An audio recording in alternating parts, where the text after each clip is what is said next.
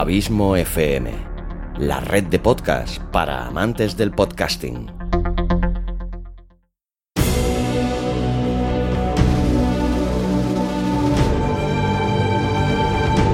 Una producción de Abismo FM, creada para todos aquellos que quieren disfrutar de su tiempo libre escuchando grandes historias.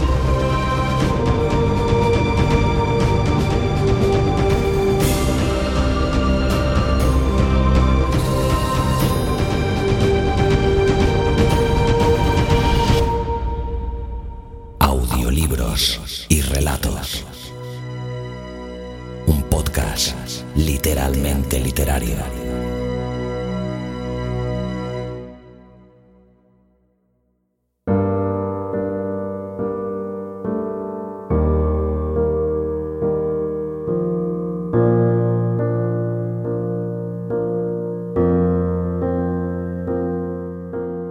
Hola, soy Xavi Villanueva. Bienvenida, bienvenido un día más a Audiolibros y Relatos, tu podcast de literatura de cabecera. O eso espero. Hoy es un día muy especial, por varios motivos. El primero, que es el primer programa después de la parada vacacional, que por cierto, un servidor ha disfrutado todo lo que ha podido y más. Espero que sea también tu caso. Esto significa también el nacimiento de una nueva temporada, la tercera de este podcast. El tercero de los motivos que hace especial este capítulo no es tan positivo y es que, desgraciadamente, esta temporada no vamos a tener el placer de contar con la fantástica voz de mi amigo Luis Carballés y su habitual participación en este podcast que tantas alegrías nos ha reportado a ambos. Luis va muy liado con su trabajo y por suerte, su proyecto Producciones Carballés va creciendo poco a poco, lo cual no le permite involucrarse de la manera que venía haciendo hasta ahora en este audiolibros y relatos. Pero no sufráis, que en algún capítulo especial, que lo sabrán, Luis volverá a deleitarnos con el fruto de sus cuerdas vocales. Desde aquí, amigo Luis, te deseo toda la suerte del mundo en todo lo que emprendas.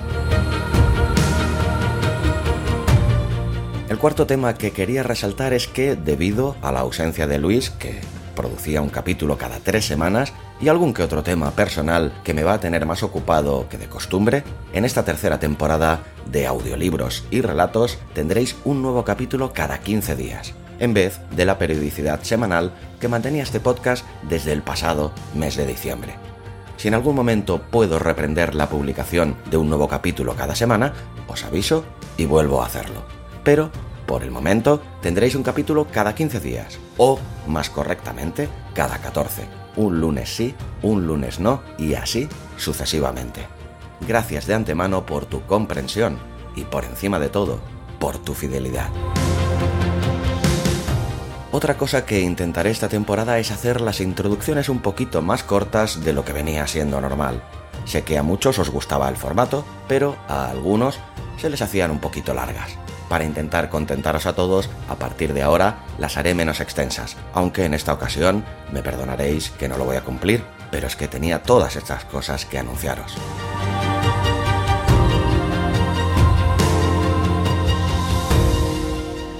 Pues bien, si la segunda temporada de este podcast dio inicio con un relato de uno de los más grandes autores de la literatura de terror de todos los tiempos, esta tercera temporada va a dar inicio con otro inquietante relato del mismo autor, que no es otro que el inmenso Stephen King. Si el año pasado el relato no era de terror, el último peldaño de la escalera es más bien un relato dramático, en este primer capítulo de la tercera temporada de audiolibros y relatos, el cuento que os presento se titula La temporada de lluvias.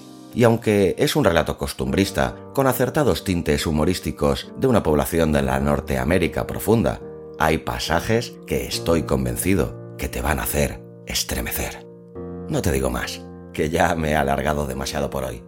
Solo que en este relato he contado con la participación de Susana Porras, que muy gentilmente nos cede nuevamente su voz, esta vez sin distorsionar, ya que recuerdo que Susana narró el divertidísimo relato de Woody Allen, La muerte llama, pero, por exigencias del guion, me vi obligado a modificar su voz. Hoy la descubriréis con su voz real y, además, en dos registros muy bien diferenciados. Esta chica apunta maneras. Muchas gracias Susana por tu voz, tu tiempo y sobre todo por lo bien que lo pasamos grabando relatos juntos y por esos besos que me transportan a las alturas. Paro que me pongo poético. Te recuerdo también que ya está a la venta mi libro Podcasting para principiantes, un extenso manual sobre los podcasts en el que te enseño todos los secretos de este apasionante mundo del podcasting y te animo a que hagas el tuyo propio, enseñándote paso a paso cómo debes hacerlo. Para comprarlo o más información, búscalo en la web abismofm.com, el libro Podcasting para principiantes. Te dejo ya con el relato de hoy. Larga vida al podcasting y larga vida a la audioliteratura.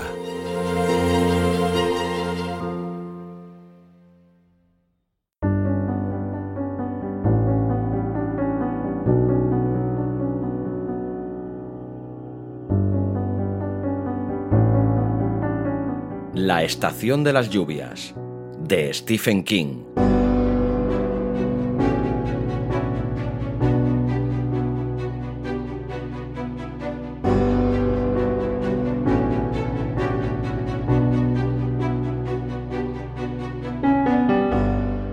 Eran las 5 de la tarde cuando John y Elise Graham lograron por fin llegar al pequeño pueblo que se hallaba en el corazón de Willow, Maine, como un grano de arena adherido en el centro de una dudosa perla. El pueblo estaba a menos de 10 kilómetros de Hempstead Place, pero se equivocaron dos veces de dirección en el camino. Cuando por fin llegaron a la calle principal, ambos tenían calor y estaban hartos. El aire acondicionado del Ford se había estropeado en el viaje desde San Luis y daba la impresión de que hacía 40 grados en el exterior. Por supuesto, no era cierto, se dijo John Graham. Como decían los ancianos, no era el calor, sino la humedad. John tenía la impresión de que casi sería posible alargar el brazo y recoger cálidas gotas de agua del aire. El cielo aparecía claro y azul, pero aquella humedad hacía presentir que podría llover en cualquier momento. ¡Qué narices! Parecía como si ya hubiera empezado a llover. Ahí está la tienda de la que nos habló Millie Cousins. Señaló Elise. Eh, no parece exactamente el supermercado del futuro, gruñó John. No. Convino Elise con cautela. Ambos se comportaban con gran cautela. Llevaban casados casi dos años y todavía se querían mucho. Pero el viaje desde San Luis había sido muy largo, sobre todo teniendo en cuenta que habían viajado con la radio y el aire acondicionado estropeados. John esperaba con todas sus fuerzas que pasaran un verano agradable en Willow. Desde luego, eso esperaba, ya que la Universidad de Missouri no les perdería ojo. Pero creía que tal vez les llevaría una semana a acostumbrarse e instalarse. Y con un tiempo tan caluroso como el de aquel día, una minucia podía convertirse en una discusión en un santiamén. Ninguno de los dos quería que el verano empezara de aquella forma, John recorrió lentamente la calle principal en dirección a la ferretería y suministros generales de Willow. De una de las esquinas del porche pendía un cartel oxidado que mostraba un águila azul, y John comprendió que se trataba también de la estafeta de correos. La tienda parecía adormilada a la luz de la tarde, y el único coche que se veía era un Volvo hecho polvo que estaba estacionado junto al cartel que anunciaba bocadillos italianos, pizza, comestibles, licencias de pesca.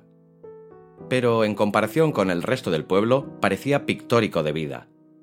En el escaparate brillaba un cartel luminoso de cerveza, aunque faltaban casi tres horas para que cayera la noche. Bastante radical, pensó John. Espero que el propietario pidiera permiso al ayuntamiento antes de colgar el cartel. Creía que Maine se llenaba de turistas en verano, murmuró Elise. A juzgar por lo que hemos visto hasta ahora, creo que Willow debe de estar un poco alejado de la ruta turística, repuso John. Salieron del coche y subieron los escalones del porche. Un anciano con sombrero de paja estaba sentado en una mecedora con asiento de rejilla y los observaba con sus pequeños ojos azules y perspicaces. Se estaba liando un cigarrillo y dejaba caer virutas de tabaco sobre el perro que yacía a sus pies.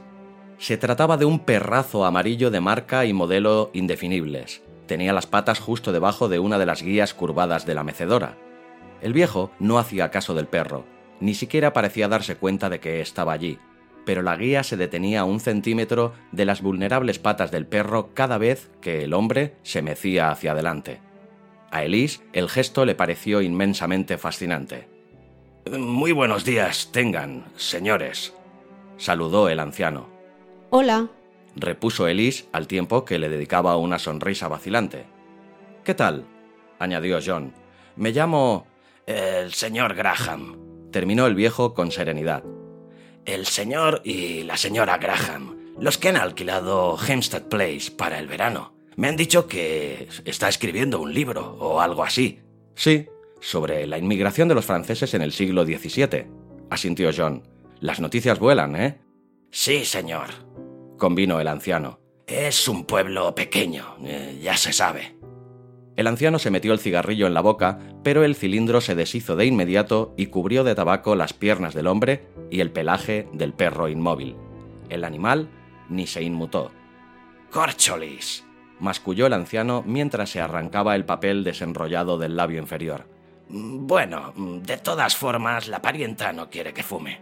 Dice que ha leído que le va a dar cáncer a ella, además de a mí. Hemos venido al pueblo para comprar unas provisiones, explicó Elise. Es una casa antigua, preciosa, pero la despensa está vacía. Ajá, repuso el viejo. Eh, bueno, encantado de conocerlos. Me llamo Henry Eden. Extendió una mano en su dirección. John se la estrechó y Elise lo siguió. Ambos le estrecharon la mano con cuidado y el viejo asintió como para indicar que se lo agradecía. Los esperaba hace media hora. Supongo que se han equivocado de dirección un par de veces. Muchas carreteras para un pueblo tan pequeño. Comentó con una carcajada hueca y ronca que pronto degeneró en una espesa tos de fumador. Sí, sí, señor. Hay un montón de carreteras en Willow. Añadió sin dejar de reír. John tenía el ceño fruncido. ¿Y cómo es que nos esperaba? Quiso saber. Lucy Doucet eh, ha llamado y me ha dicho que pasarían por aquí, explicó Eden. Sacó la lata de tabaco top, la abrió, introdujo la mano y extrajo un paquete de papel de fumar. Ustedes no conocen a Lucy, pero ella dice que usted conoce a su sobrina nieta, señora. ¿Es la tía abuela de Millie Cousins? Preguntó Elise. Eh, exacto, asintió Eden. Empezó a desmenuzar tabaco. Una parte aterrizó sobre el papel, pero la mayor parte fue a parar sobre el perro. Cuando John Graham empezaba a preguntarse si el perro estaría muerto, el animal levantó la cola y se tiró un pedo. Bueno, eso contestaba a su pregunta, se dijo John. En Willow casi todo el mundo está emparentado con todo el mundo. Lucy vive al pie de la colina. Quería llamarlos yo mismo, pero como Lucy me dijo que venían de todas formas... ¿Cómo sabía que vendríamos aquí precisamente? inquirió John. Henry Eden se encogió de hombros como diciendo, ¿y a dónde iban a ir si no? ¿Quería hablar con nosotros? preguntó Elise. Eh, bueno, tengo que hacerlo, repuso Eden. Selló el cigarrillo y se lo metió en la boca. John esperaba que se rompiera como el anterior. Se sentía algo desorientado por todo aquello, como si hubiera ido a parar sin saberlo a una versión bucólica de la CIA. El cigarrillo aguantó. En uno de los brazos de la mecedora había un pedazo de papel de lija clavado con una chincheta. Eden encendió allí la cerilla y la aplicó al cigarrillo, la mitad del cual se consumió de golpe. Mm, creo que sería mejor que usted y la señora pasaran la noche fuera del pueblo, dijo por fin. John parpadeó varias veces. Eh, ¿Fuera del pueblo? ¿Por qué? Si acabamos de llegar. Pues sería buena idea, señor, dijo una voz detrás de Elise. Los Graham se volvieron y vieron a una mujer alta de hombros caídos parada en el umbral de la oxidada puerta mosquitera de la tienda. Los miraba por encima de un viejo cartel de hojalata que anunciaba los cigarrillos Chesterfield. 21 grandes cigarrillos suman 21 grandes placeres. Abrió la puerta y salió al porche. Tenía un rostro cetrino y cansado, pero de ningún modo estúpido. Llevaba una hogaza de pan en una mano y un paquete de seis cervezas Dawson's Ale en la otra. Me llamo Laura Stanton. Saludó. Encantada de conocerlos. No queremos parecer poco hospitalarios, pero es que esta noche tenemos la estación de las lluvias. John y Elise intercambiaron una mirada de confusión. Elise contempló el cielo. A excepción de algunas nubéculas de buen tiempo, aparecía despejado y azul. Ya sé que no lo parece. Intervino Laura Stanton. Pero no significa nada, ¿verdad, Henry? No, señora, corroboró Eden. Dio una chupada gigantesca a su consumido cigarrillo y a continuación lo arrojó por la barandilla del porche. Pero se siente la humedad en el ambiente. Siguió Laura Stanton. Y esa es la clave. ¿Verdad, Henry? bueno, repuso Eden. Sí, pero también es que pasa cada siete años. Exactamente. Exactamente. Asintió Laura Stanton. Ambos observaron expectantes a los Graham. Perdonen, Dijo Elise por fin. no entiendo nada. ¿Es una especie de chiste local o qué? Esta vez fueron Henry Eden y Laura Stanton quienes intercambiaron una mirada y a continuación exhalaron sendos suspiros al mismo tiempo como si lo tuvieran ensayado. No soporto hacer esto. Comentó Laura Stanton, aunque no quedó claro si se dirigía al anciano, a ella misma o a los Graham. Pero hay que hacerlo, replicó Eden. La mujer asintió con un gesto y exhaló otro suspiro. Era el suspiro de una mujer que ha dejado una pesada carga en el suelo y sabe que tiene que volver a cogerla. Esto no pasa muy a menudo, Explicó. porque en Willow la estación de las lluvias solo aparece una vez cada siete años. El 17 de junio, intervino Eden. Estación de las lluvias cada siete años. Es el 17 de junio. Siempre igual. Incluso en los años bisiestos. Solo dura una noche, pero siempre la hemos llamado Estación de las Lluvias. Que me aspen si sé por qué. Eh, ¿Tú lo sabes, Laura? No. repuso la mujer. Y me gustaría que dejaras de interrumpirme, Henry. Creo que te estás volviendo senil. Eh, bueno, perdón por respirar. Es que estoy tan senil que me acabo de caer del coche fúnebre, replicó el anciano a todas luces picado. Elise lanzó a John una mirada algo asustada. ¿Nos están tomando el pelo? Preguntaba aquella mirada. ¿O es que están locos? John no lo sabía, pero deseaba haber ido a Augusta a comprar provisiones.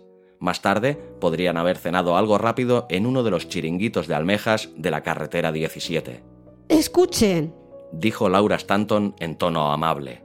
les hemos reservado una habitación en el Motel Wonderview de la carretera de Woolwich. Si la quieren, el motel estaba lleno, pero el director es primo mío y conseguí que dejara una habitación libre para mí. Pueden volver mañana y pasar el resto del verano con nosotros. Nos encantará su compañía. Si es una broma, yo al menos no la entiendo, replicó John, No, no es una broma. aseguró la mujer. Se volvió hacia Den, quien le dirigió un brusco gesto de asentimiento, como si dijera, Sigue, no pares ahora. La mujer miró de nuevo a John y Elise, pareció hacer acopio de fuerzas y por fin siguió hablando. Miren, es que aquí, en Willow, llueven sapos cada siete años. Bueno, ahora ya lo saben. Sí, señor, sapos, corroboró Henry Den en tono alegre. John miró en derredor en busca de ayuda por si llegaban a necesitarla, pero la calle principal aparecía completamente desierta. No solo desierta, sino cerrada a cal y canto. Ni un coche en la calle, ni un peatón en ninguna de las dos aceras. Podríamos tener problemas aquí, se dijo. Si esta gente está tan chiflada como parece, podríamos llegar a tener muchos problemas. De repente, le cruzó por la mente el recuerdo de un relato corto de Shirley Jackson, titulado La Lotería, por primera vez desde que iba a la escuela. No crean que estoy aquí diciendo estas barbaridades por placer. Prosiguió Laura Stanton. La verdad e- es que solo hago mi trabajo, igual que Henry. Eh, No es que caigan unos cuantos sapos, sino que hay un verdadero chaparrón de sapos. Vamos, dijo John a Elise al tiempo que la tomaba por el codo y dirigía a los otros dos una sonrisa forzada. Encantado de conocerlos, amigos. Condujo a Elise escalera abajo, mirando dos veces por encima del hombro al viejo y a la mujer. No le parecía muy buena idea volverles la espalda por completo. La mujer avanzó un paso hacia ellos y John estuvo a punto de tropezar y caer en el último escalón. Ya sé que es un poco difícil de creer. Admitió. Seguramente creen que estoy como un cencerro. Eh, ¿Qué va? repuso John. Tenía la impresión de que la sonrisa amplia y falsa le llegaba ya a las orejas. Dios mío, ¿por qué habría salido de San Luis? Había conducido 2.500 kilómetros con la radio y el aire acondicionado estropeados para ir a toparse con el granjero Jekyll y la señora Hyde. Pero no importa. Insistió Laura Stanton, y la extraña serenidad de su rostro hizo que John se detuviera junto al cartel de los bocadillos italianos, a unos dos metros del coche. Ni siquiera las personas que han oído hablar de lluvias de ranas, sapos y pájaros se hacen una idea de lo que ocurre en Willow cada siete años. Pero les daré un consejo. Si deciden quedarse, les conviene no salir de la casa. Lo más probable es que no les pase nada si se quedan en casa. Lo mejor es que cierren los postigos, añadió Eden. El perro volvió a levantar la cola y se echó otro largo y articulado pedo de perro como para subrayar las palabras del anciano. Mm, Bueno, bueno, pues eso haremos. Aseguró Elise con voz débil. John abrió la puerta del copiloto y casi la empujó al interior del coche. Desde luego, masculló sin dejar de esbozar aquella enorme sonrisa. Y vuelvan a vernos mañana, exclamó Eden mientras John se apresuraba a rodear el Ford para abrir su propia puerta. Mañana se sentirán mucho más seguros con nosotros, creo yo. Hizo una pausa antes de continuar. Si es que siguen aquí, claro. John saludó con la mano, subió al coche y lo puso en marcha. Durante unos instantes reinó el silencio en el porche, mientras el viejo y la mujer de tez pálida y enfermiza seguían con la mirada el Ford que se alejaba por la calle principal. El coche se alejaba a una velocidad mucho más alta que al llegar. "Eh, bueno, eh, ya está hecho, comentó el anciano con satisfacción. Sí, Asintió la mujer. y me siento fatal. Siempre me siento fatal cuando veo cómo nos miran, cómo me miran a mí. "Eh, bueno, repuso el viejo, solo pasa una vez cada siete años. Y hay que hacerlo exactamente así, porque... Porque forma parte del ritual. terminó ella en tono sombrío. "Eh, sí, señor. El ritual. El perro volvió a levantar la cola y echarse un pedo como si quisiera expresar su conformidad. La mujer le dio un puntapié y se volvió hacia el viejo con los brazos en jarras. Es el chucho más apestoso en 100 kilómetros a la redonda. Henry Eden. El perro se incorporó con un gruñido y bajó los escalones del porche con paso vacilante, deteniéndose tan solo para lanzar una mirada de reproche a Laura Stanton. No puede evitarlo, lo defendió Eden. Laura exhaló un suspiro al tiempo que seguía el Ford con la mirada. Es una pena. Dijo. Parecía una pareja encantadora. "Eh, eso tampoco podemos evitarlo, repuso Henry Eden antes de empezar a liarse otro pitillo. Así pues, los Graham acabaron por cenar en un chiringuito de almejas.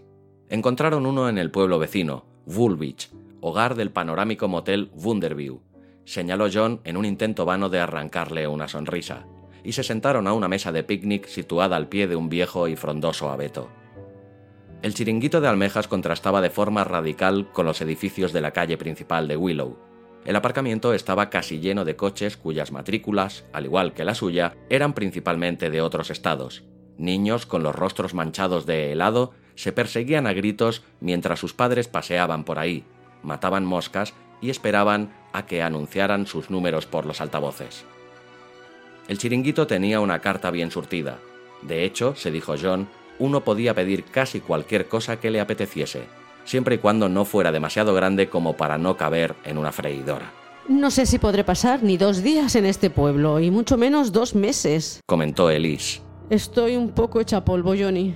Era una broma, nada más, el tipo de broma que los del pueblo gastan a los turistas. Seguramente ahora mismo se están partiendo de risa, Pues parecía que hablaban en serio. objetó ella. ¿Cómo voy a volver ahí y mirar a la cara a ese viejo después de lo que ha pasado? Eh, yo de ti no me preocuparía. A juzgar por los cigarrillos que liaba, ha alcanzado la fase en que no reconoce a nadie, ni siquiera a sus amigos más antiguos. Elise intentó contener la risa, pero finalmente desistió. Eres malvado. exclamó entre carcajadas. Sincero, quizás, pero no malvado. No quiero decir que tenga la enfermedad de Alzheimer, pero sí tenía el aspecto de necesitar un mapa de carreteras para ir al lavabo. ¿Dónde crees que estaría la gente? El pueblo parece desierto. Pues comiendo alubias en la fonda o jugando a las cartas en la taberna del pueblo, probablemente, repuso John mientras se desperezaba y echaba un vistazo a la cestita de almejas de Elise. "Eh, no has comido mucho, cariño. Tu cariño no tiene mucho apetito. Te digo que no era más que una broma, insistió John tomándola de las manos. Alegra esa cara. ¿Estás completamente seguro de que solo era una broma? Segurísimo. ¿Que cada siete años llueven sapos en Willow, Maine? Vamos, hombre. Suena a monólogo de Stephen Wright. Elise esbozó una sonrisa tristona. No llueve, Recordó. sino que hay un verdadero chaparrón. Deben de ser de la opinión de que si cuentas una mentira, cuenta una gorda. Cuando era niño y me iba de colonias, normalmente la cosa iba de cuentos chinos. No es tan distinto. Y si te paras a pensarlo, no es tan sorprendente.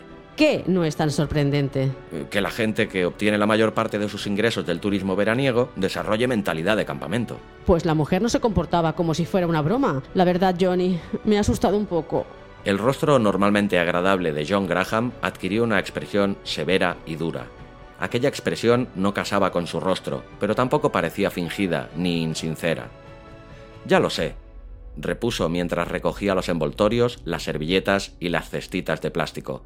Y te aseguro que tendrá que pedirnos disculpas. No me molestan las tonterías inocentes, pero cuando alguien asusta a mi mujer, diablos, a mí también me han asustado un poco. La verdad, ya pasa de castaño oscuro.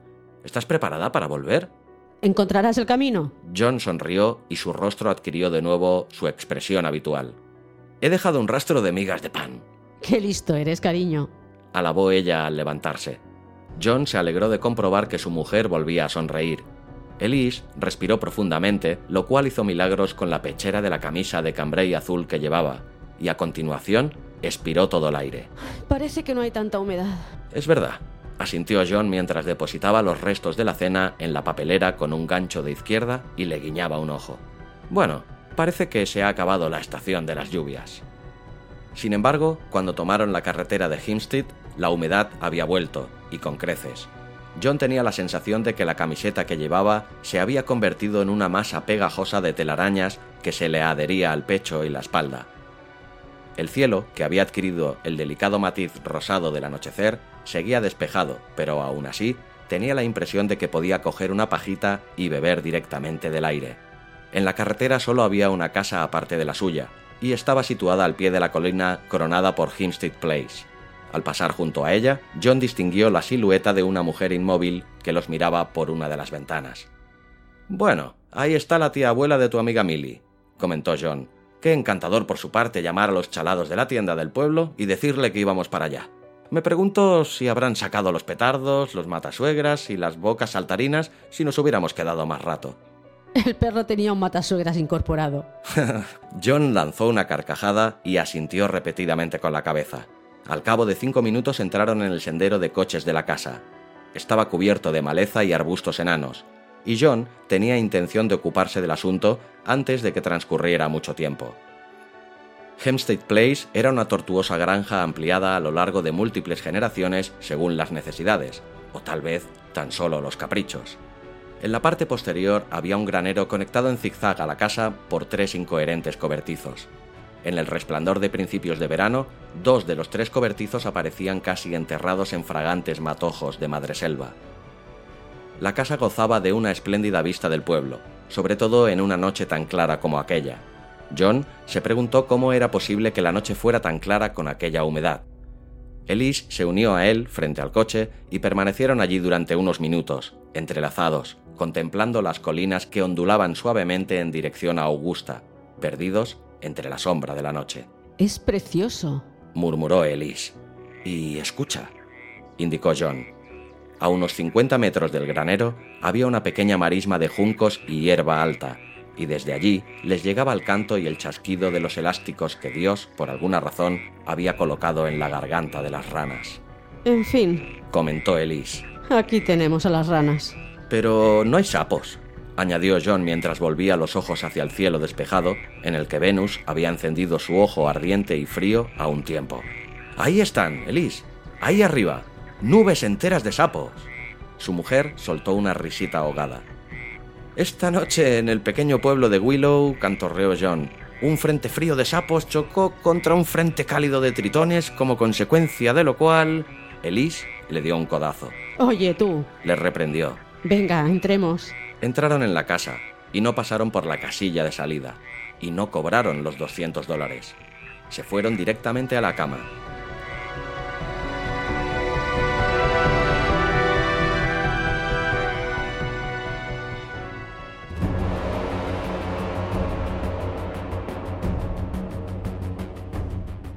Al cabo de una hora, Elise se despertó sobresaltada de un agradable sueño al oír un golpe en el tejado.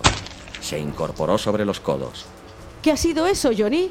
Mm, repuso Johnny y se dio la vuelta. Sapos, pensó, y soltó una risita, aunque una risita nerviosa.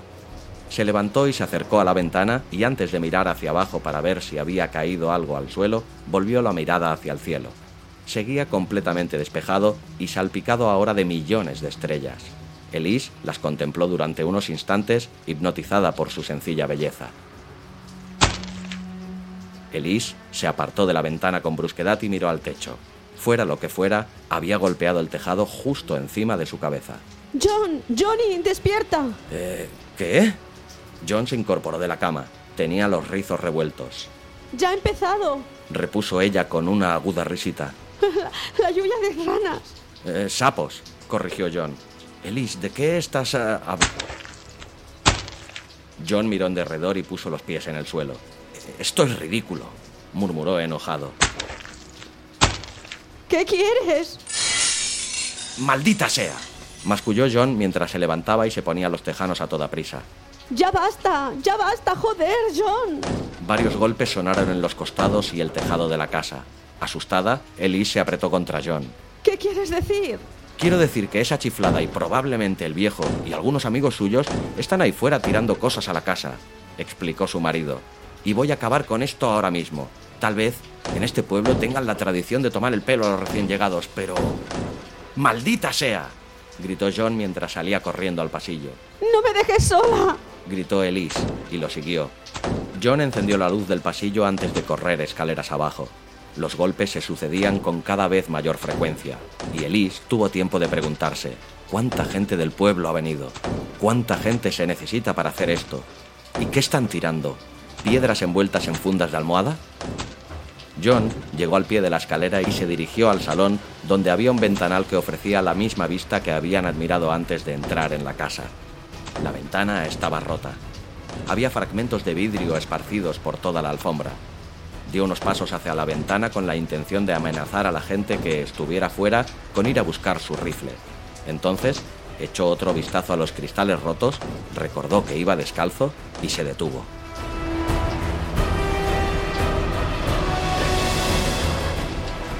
Durante un instante no supo qué hacer, pero entonces distinguió entre los vidrios una silueta negra, la piedra que uno de aquellos hijos de puta retrasados había utilizado para romper la ventana, supuso, y perdió la paciencia.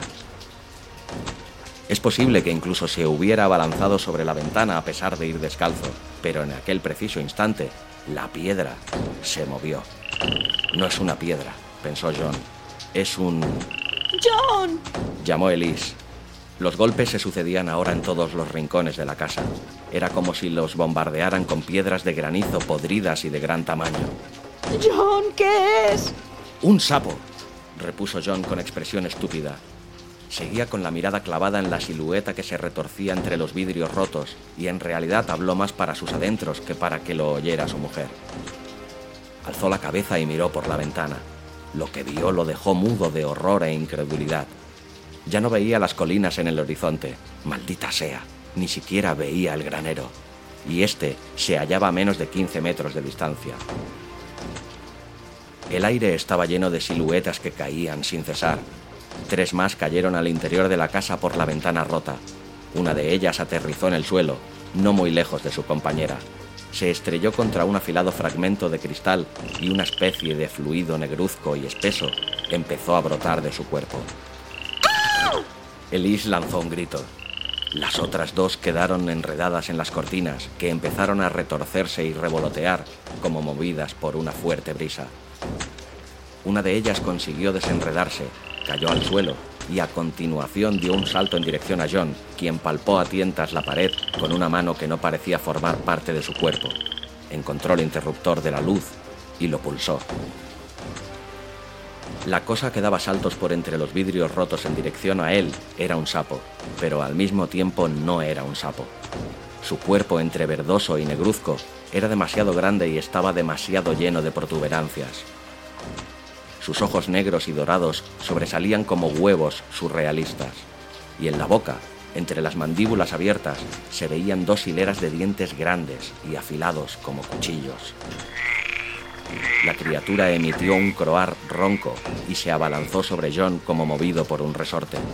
Tras él, otros sapos iban cayendo al salón a través de la ventana. Los que se estrellaban contra el suelo morían o quedaban lisiados, pero muchos otros, demasiados de hecho, utilizaban las cortinas como red de seguridad y de ahí pasaban al suelo sin novedad. ¡Sal de aquí! Gritó John a su mujer al tiempo que daba un puntapié al sapo que, aunque pareciera una locura, lo estaba atacando. El sapo no retrocedió, sino que hundió aquellas hileras de cuchillos en los dedos de sus pies. El dolor fue inmediato, agudo e inmenso. Sin detenerse a pensar, John dio media vuelta y dio una patada a la pared con todas sus fuerzas. Sintió que se le rompían los dedos de los pies, pero el sapo también se rompió, y su sangre negra salpicó el revestimiento de madera en un semicírculo que recordaba un abanico. Sus dedos se habían convertido en una señal de tráfico de mente que apuntara en todas direcciones. Elise estaba paralizada junto a la puerta del pasillo. De toda la casa le llegaba el ruido de cristales rotos. Se había puesto una camiseta de John después de hacer el amor y ahora se aferraba al cuello de la prenda con ambas manos. El aire estaba repleto del feo croar de los sapos. ¡Vete, Elise! chilló John al tiempo que se volvía y sacudía el pie ensangrentado. El sapo que lo había mordido estaba muerto, pero sus grandes e increíbles dientes seguían clavados en su carne, como un amasijo de anzuelos de pesca. Esta vez dio un puntapié al aire, como un futbolista chutando un balón, y por fin el sapo salió despedido. La desvaída moqueta del salón estaba llena de cuerpos hinchados y saltarines, y todos se dirigían hacia ellos. John corrió hacia el vestíbulo, pisó uno de los sapos y lo abrió en canal. Resbaló en la fría gelatina que brotó del cuerpo de la criatura y estuvo a punto de caer. Elise soltó por fin el cuello de la camiseta y se aferró a él. Se precipitaron juntos al vestíbulo y John cerró la puerta de golpe partiendo en dos a uno de los sapos que estaba a punto de pasar. La parte superior del bicho se retorció en el suelo mientras abría la boca negra y dentada y los miraba con sus saltones ojos moteados de negro y oro. Elise se llevó las manos al rostro y empezó a chillar como una histérica. John alargó la mano hacia ella, pero Elise sacudió la cabeza y se apartó de él con el cabello cayéndole sobre el rostro. El sonido de los sapos al golpear el tejado era terrible, pero el croar y los chirridos eran peores, porque procedían del interior de la casa, de toda la casa. Recordó el momento en que el viejo sentado en su mecedora en el porche de la tienda del pueblo les gritaba, Lo mejor es que cierren los postigos. Dios mío, ¿por qué no le habré creído? Y desde el fondo de su corazón surgió otro pensamiento. ¿Cómo iba a creerle? En toda mi vida no he visto nada que me preparara para creerle. Y bajo el sonido de los sapos al chocar contra el suelo del jardín y el de los que chocaban contra el tejado y morían aplastados, oyó otro ruido, mucho más amenazador, el de los sapos intentando atravesar la puerta a mordiscos. De hecho, vio que la puerta quedaba cada vez más encajada en el marco a medida que más y más sapos se apoyaban contra ella. John se volvió y comprobó que docenas de sapos bajaban la escalera a saltos. Elise, empezó al tiempo que la cogía del brazo. Su mujer siguió chillando mientras intentaba zafarse de su brazo hasta arrancar una de las mangas de la camiseta. Durante un instante John se quedó mirando el jirón con expresión de completa estupidez y a continuación lo dejó caer al suelo. ¡Elise! ¡Maldita sea! Los primeros sapos habían llegado al vestíbulo y saltaban ávidos hacia ellos. Se oyó un frágil tintineo al romperse el montante en abanico que había encima de la puerta. Uno de los sapos lo atravesó, se estrelló contra la moqueta y quedó tendido boca arriba, con el vientre jaspeado de rosa expuesto y las patas palmeadas, agitándose en el aire. John agarró de nuevo a su mujer y la zarandeó. Tenemos que bajar al sótano. En el sótano estaremos a salvo. ¡No! gritó Elise. Sus ojos parecían dos ceros gigantes y John comprendió que no rechazaba la idea de bajar al sótano, sino que lo rechazaba todo. No había tiempo para medidas suaves ni palabras de consuelo. John la agarró por la pechera de la camiseta y tiró de ella por todo el vestíbulo como un policía que arrastrara a un preso recalcitrante hacia el furgón celular. Uno de los primeros sapos que había bajado por la escalera dio un salto monstruoso y mordió el aire justo en el lugar que acababa de abandonar el talón descalzo de Elise. A medio camino del sótano, Elise empezó a captar la idea y a seguirle por su propia voluntad. alcanzaron la puerta del sótano. John hizo girar el pomo y tiró, pero la puerta no se movió ni un ápice. ¡Maldita sea! masculló mientras volvía a tirar. No sirvió de nada. John, date prisa. Elise miró por encima del hombro y vio que gran cantidad de sapos se dirigían hacia ellos por el vestíbulo. Daban enormes saltos sobre los lomos de sus compañeros, tropezaban unos con otros, chocaban contra el papel pintado con motivos florales, aterrizaban boca arriba y eran arrollados por los demás. Eran todo dientes, ojos negros y dorados, y cuerpos hinchados y correosos. John, por favor. En aquel instante uno de ellos se abalanzó sobre ella y aterrizó contra su muslo izquierdo, justo por encima de la rodilla. Elise lanzó un grito y lo agarró, hundiendo los dedos en la piel y la carne líquida de la criatura. Por fin consiguió arrancársela y durante un momento, al levantar los brazos, tuvo el espantoso bicho delante de los ojos, entrechocando los dientes como una pieza del engranaje de una pequeña fábrica asesina. Elise lo arrojó con todas sus fuerzas. La criatura describió una voltereta en el aire y se estrelló contra la pared justo enfrente de la puerta de la cocina. No cayó al suelo, sino que quedó pegado en la cola de sus propias entrañas. ¡Dios mío! ¡Dios mío, John! De repente John Graham vio que lo estaba haciendo mal. En lugar de tirar de la puerta, la empujó. Se abrió de golpe y John estuvo a punto de precipitarse escalera abajo. Por un instante se sintió como un imbécil. Alargó la mano, logró aferrarse a la barandilla y en aquel instante Elise estuvo a punto de hacerlo caer al pasar corriendo junto a él y lanzarse escalera abajo, gritando como una sirena de bomberos en la noche. Se va a caer, no podrá evitarlo, se va a caer y se romperá el cuello. Pero de algún modo, Elise no se rompió el cuello. Llegó al pie de la escalera y cayó al suelo hecha un ovillo, sollozando y con las manos aferradas al muslo. Varios sapos estaban cruzando la puerta abierta del sótano. John recobró el equilibrio, se volvió y cerró de un portazo. Algunos de los sapos que habían quedado dentro del sótano saltaron del rellano, chocaron contra la escalera y cayeron por entre los peldaños. Uno de ellos dio un salto casi vertical y John se vio acometido por el acuciante deseo de reír cuando le cruzó por la mente la imagen de la rana Gustavo en patinete en lugar de con gabardina y micrófono. Sin dejar de reír, cerró el puño derecho y golpeó al sapo en el pecho hinchado y viscoso en el momento en que alcanzaba el punto más elevado de su salto y quedaba suspendido en perfecto equilibrio entre la gravedad y el esfuerzo realizado. El bicho salió despedido hacia las sombras y John oyó un golpe sordo cuando chocó contra la estufa. Palpó la pared en la oscuridad hasta encontrar el cilindro del anticuado interruptor. Encendió la luz y en aquel momento Elise empezó a gritar de nuevo. Se le había enredado un sapo en el cabello. La criatura se retorció, se volvió y empezó a morderle el cuello al tiempo que se enrollaba hasta parecer un gran rulo deforme.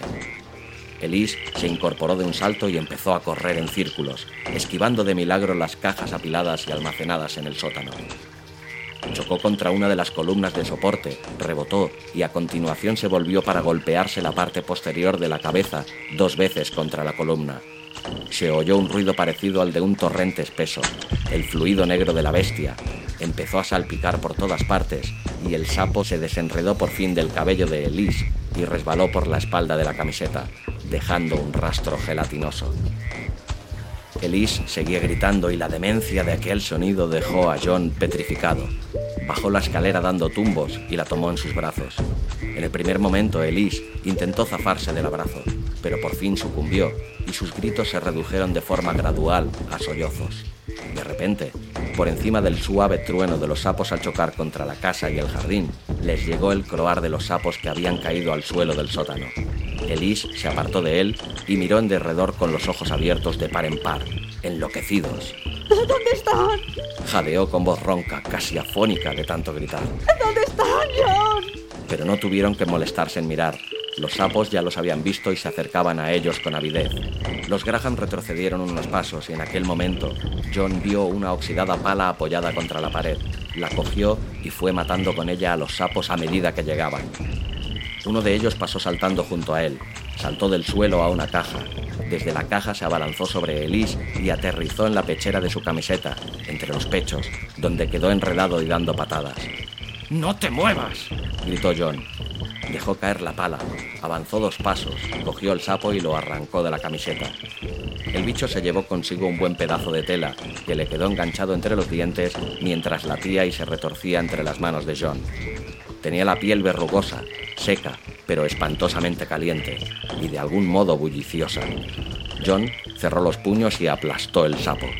Sangre y babas se le escurrieron entre los dedos. Solo una media docena de monstruos había logrado cruzar la puerta del sótano y no tardaron en estar todos muertos. John y Elise se abrazaron con fuerza mientras escuchaban la constante lluvia de sapos procedente del exterior. John volvió la mirada hacia las ventanas inferiores del sótano. Estaban oscuras y de repente imaginó el aspecto que tendría la casa desde fuera, un edificio enterrado bajo un chaparrón de sapos que se retorcían, brincaban y saltaban. Tenemos que bloquear las ventanas, urgió con voz ronca. Van a romperlas con su peso, y si pasa eso van a caer aquí dentro como un chaparrón. ¿Y con qué las bloqueamos? Preguntó Elise con su voz ya quebrada por los gritos. ¿Qué podemos utilizar? John miró en derredor y vio varios tablones de contrachapado viejo y oscuro apoyados contra una pared. No era gran cosa, pero de algo serviría. Con esto, señaló, ayúdame a partir los tablones en trozos más pequeños. Trabajaron con rapidez y un gran despliegue de energía. El sótano solo tenía cuatro ventanas y el hecho de que fueran estrechas había permitido que los vidrios aguantaran más que las ventanas de los pisos superiores. Cuando terminaban con la última ventana, oyeron que el vidrio que se ocultaba tras el tablón de madera se hacía añicos. Pero la madera aguantó. Se dirigieron dando tumbos al centro del sótano. John cojeaba a causa del pie roto. Desde lo alto de la escalera les llegaba el sonido de los sapos intentando echar la puerta abajo a mordiscos. ¿Qué hacemos si consiguen atravesarla? Susurró Ellis. No lo sé.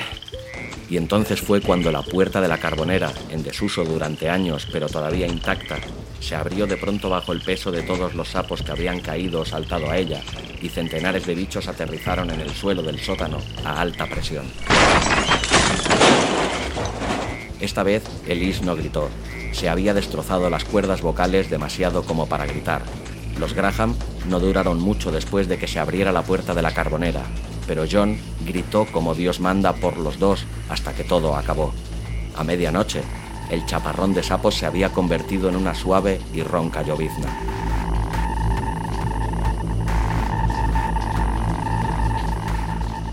A la una y media de la madrugada cayó del cielo oscuro estrellado el último sapo, que aterrizó en un pino situado cerca del lago, saltó al suelo y desapareció en la noche. Ya había pasado todo, al menos hasta al cabo de siete años.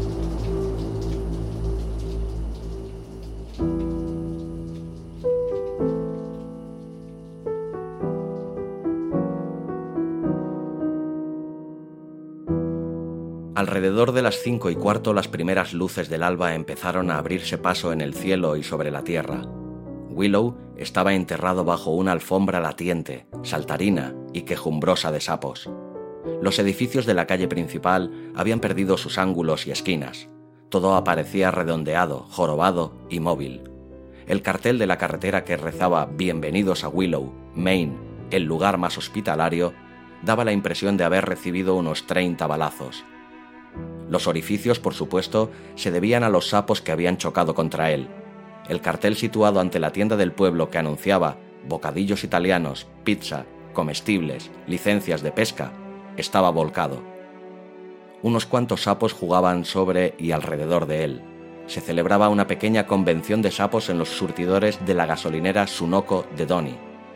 Dos sapos estaban sentados sobre la veleta que giraba lentamente en la cúspide de cocinas Willow. Parecían niños pequeños y deformes en un tío vivo.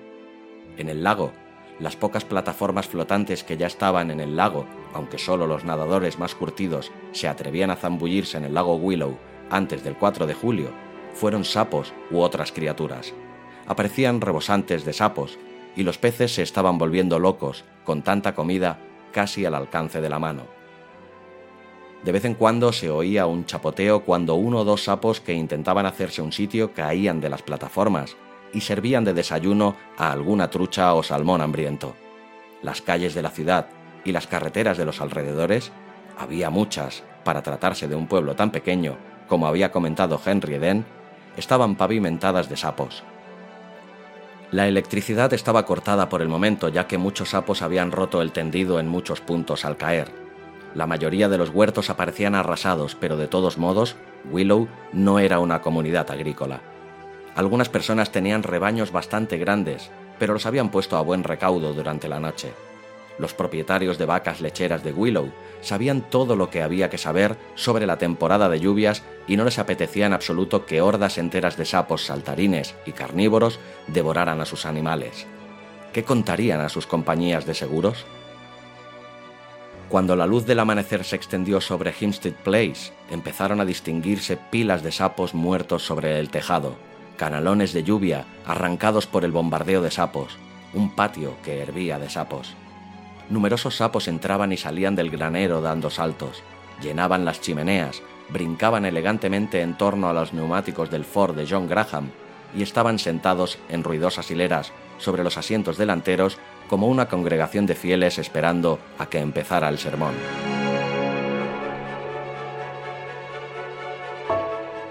Centenares de sapos, en su mayoría muertos, aparecían apiñados contra las paredes del edificio. Algunas de dichas pilas medían casi dos metros de altura. A las seis y cinco de la mañana, el sol despuntó por el horizonte y los rayos empezaron a fundir los sapos. Primero, los rayos de sol blanquearon la piel de las bestias, que al cabo de unos instantes se tornó transparente. A continuación, un vapor que despedía un vago olor a agua estancada empezó a elevarse de los cuerpos y pequeños riachuelos burbujeantes de humedad empezaron a resbalar por ellos. Los ojos de los sapos se hundieron o se salieron de sus órbitas, según la posición en que se encontraban al caer sobre ellos los rayos de sol. La piel les estalló con un chasquido audible y durante unos diez minutos dio la impresión de que en todo Willow se estaban descorchando innumerables botellas de champán.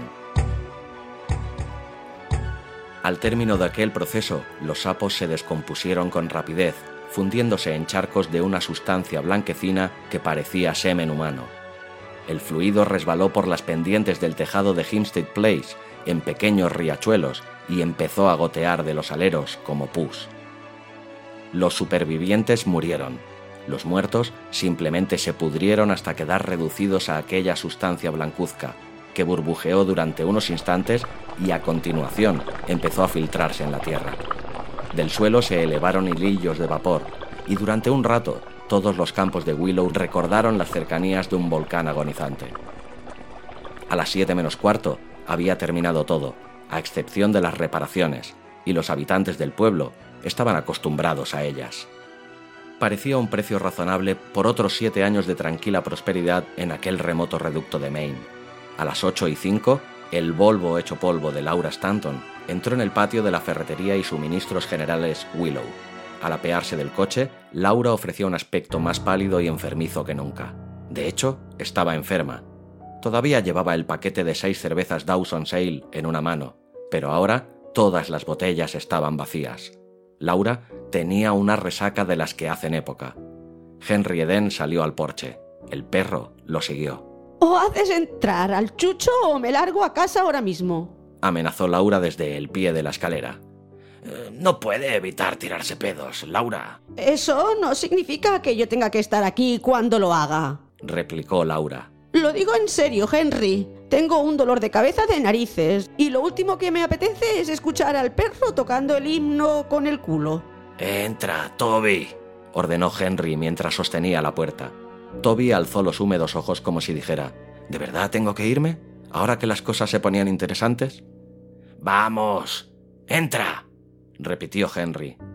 Toby entró en la tienda y Henry cerró la puerta.